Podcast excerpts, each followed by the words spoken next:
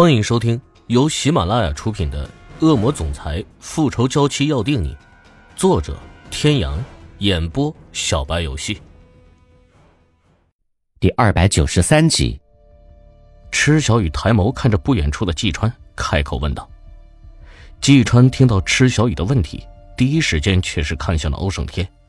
欧胜天轻轻点了点头，季川才开口回答池小雨的问题。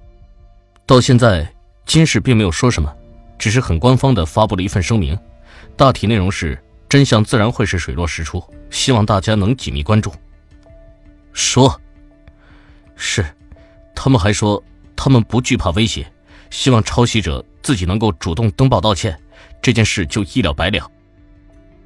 听完这些，欧胜天的脸上多了一抹冷笑，如同修罗场上归来的撒旦，邪魅无比。天哥。事情处理之前，能不能让我先去找金世琴谈一谈？她一直都是高高在上的大小姐，我不相信她会抄袭我的作品，她不应该这样自损身价的。而且我和她的设计风格向来都不一样，我想这一次可能是有隐情的。在池小雨还没有名气的时候，唯一赏识自己、认可自己的就是金世琴。在池小雨的心里，金世琴一直都如同恩人一样的存在。他不相信金世琴会如此对自己，其中必是有什么隐情。最近外边风声正紧，你就不要出门了。过些时你再去找他吧，先让双方的律师接触一下，看看对方的态度。如果对方很是强硬，你去不去都没有很大的意义。事情既然已经发展到今天，其实欧胜天很清楚，吃小雨谈与不谈都没有多大的意义的。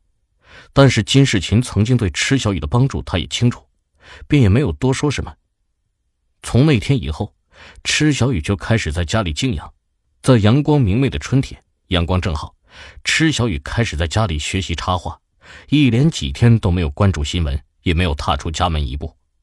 那个男人让他相信自己，他当然会无条件的选择去相信他，没有异议，毫无保留。又是阳光明媚新的一天。池小雨习以为常的睡到日上三竿，刚起床不久，池小雨就迫不及待的走向厨房，想给自己找些吃的。随着月份的增大，肚子也在一天天的变大，越来越像是一个充满气的气球。现在欧胜天每天必做的事情，就是趴在池小雨圆滚滚的肚子上，去听肚子里宝宝的声音。每一次，欧胜天都会笑得像是一个纯真的大男孩，天真无邪。一次。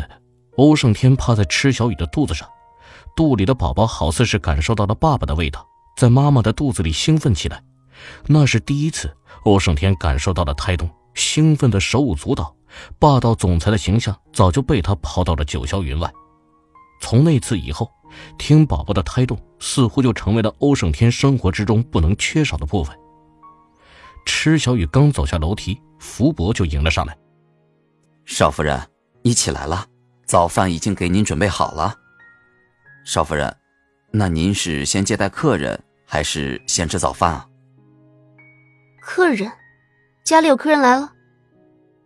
是的，客人大约两个小时之前就到了，但是他不让我们叫醒你，就一直在客厅等你呢。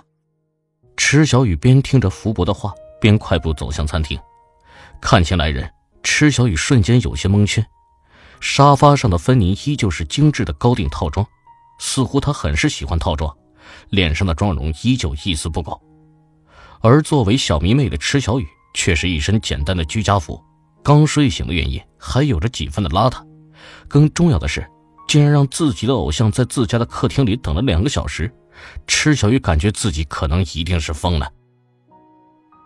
起来了，小雨，呃，我可以这么叫你吗？温和的笑意让芬妮看上去更加的温柔，带着一种高贵、神圣不可侵犯的气质。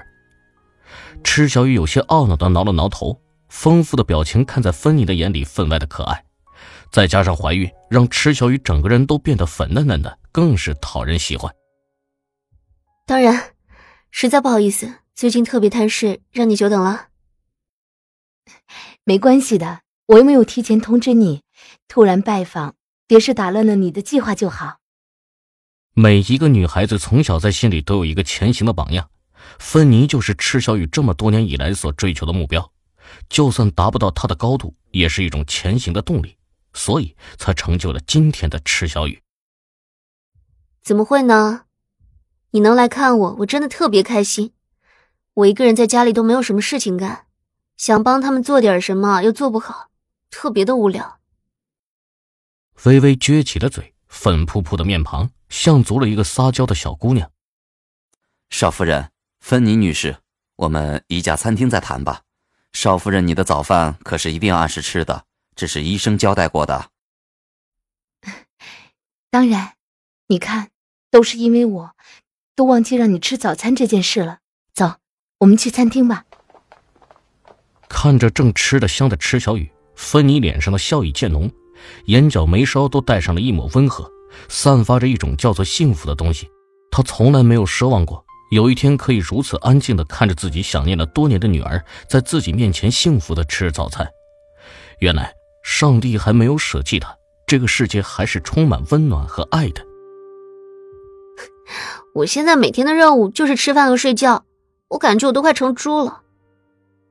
此时的池小雨像极了一个贫民窟的难民，好似已经很多天没有吃过饭，吃相这个东西早就已经成为了过眼云烟。今天天气挺好的，吃完饭和我出去逛逛吧，算是补偿我等了你两个小时，怎么样？可以，吃完饭我换身衣服就出门。不用跟欧总汇报一下吗？那肯定是不能少的，说不定以后要靠他养我了呢。池小雨轻松的话语，让芬妮本来悬着的心瞬间放松了不少。看来眼前的女儿心态是很好的，有韧性的人，在大风大浪的道路上才会越走越远。过硬易折，过软则易损。芬妮开着淡粉色的敞篷迈巴赫，副驾驶上的池小雨上身穿了一件简单的川久保玲的经典白色款 T 恤，一件宽松的孕妇牛仔背带裤，清纯而又有活力。芬妮带着池小雨穿梭在各大奢侈品的店面。身后的镁光灯一时间闪个不停，国际著名大咖级设计师此时跟池小雨一起逛街，已经很明显的说明他是站在池小雨这边的。本来因为成名晚于金世琴的池小雨一直处于劣势，但是现在因为芬妮的出现，也就发生了翻转。人家有设计界传奇的站位，能有现在的设计也就不足为奇，毕竟人家的后援太过于强大。芬妮，谢谢你了。谢谢我什么呀？给你买两件衣服。对啊，就是谢谢你给我买衣服，还从来没有像妈妈一样的人陪我买过衣服呢。池小雨的心里很清楚，芬妮突然造访肯定不是偶然的。虽然他没有问过他关于抄袭的事情，但是现在满城风雨，他又怎么会不知道呢？自然是为了给自己增加筹码，所以才会陪着自己出来的，在大众的眼前共同出现。本来在听芬妮说话的池小雨，突然就被一闪而过的一抹身影吸引住了目光。池小雨已经完全没有在听芬妮在说什么，不自觉地拽着芬妮朝着刚才那抹身影消失的方向走过去。哎，小雨，你要去哪儿啊？各位听众朋友，本集到此结束，感谢您的收听。